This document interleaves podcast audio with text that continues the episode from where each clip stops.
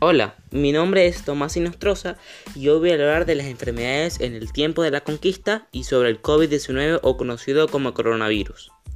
Las enfermedades que existían en el tiempo de la conquista eran la viruela, el sarampión, toferina, gripe, peste, tifus, tuberculosis, fiebre amarilla y otras más.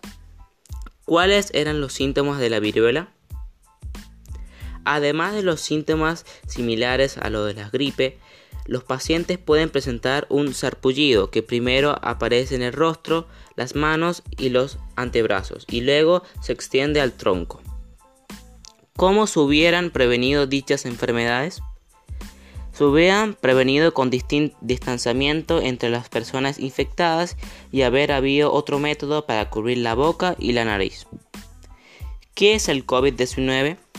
Es la enfermedad infecciosa causada por el coronavirus, que se ha descubierto más recientemente. Tanto es un nuevo virus como la enfermedad que provoca fiebre, tos seca y, y cansancio. ¿Cuál es la mejor higiene para prevenir esta enfermedad? La mejor higiene es lávate las manos con frecuencia, usa agua y jabón o desinfectante de manos a base de alcohol. Mantén una distancia segura con personas que tosan o estornudan. Utiliza mascarilla cuando no sea posible mantener el distanciamiento físico. No toque los ojos, la nariz ni la boca. Cuando tosas o estornudas, cúbrete la, la, nariz y la boca con el codo flexionado con un pañuelo.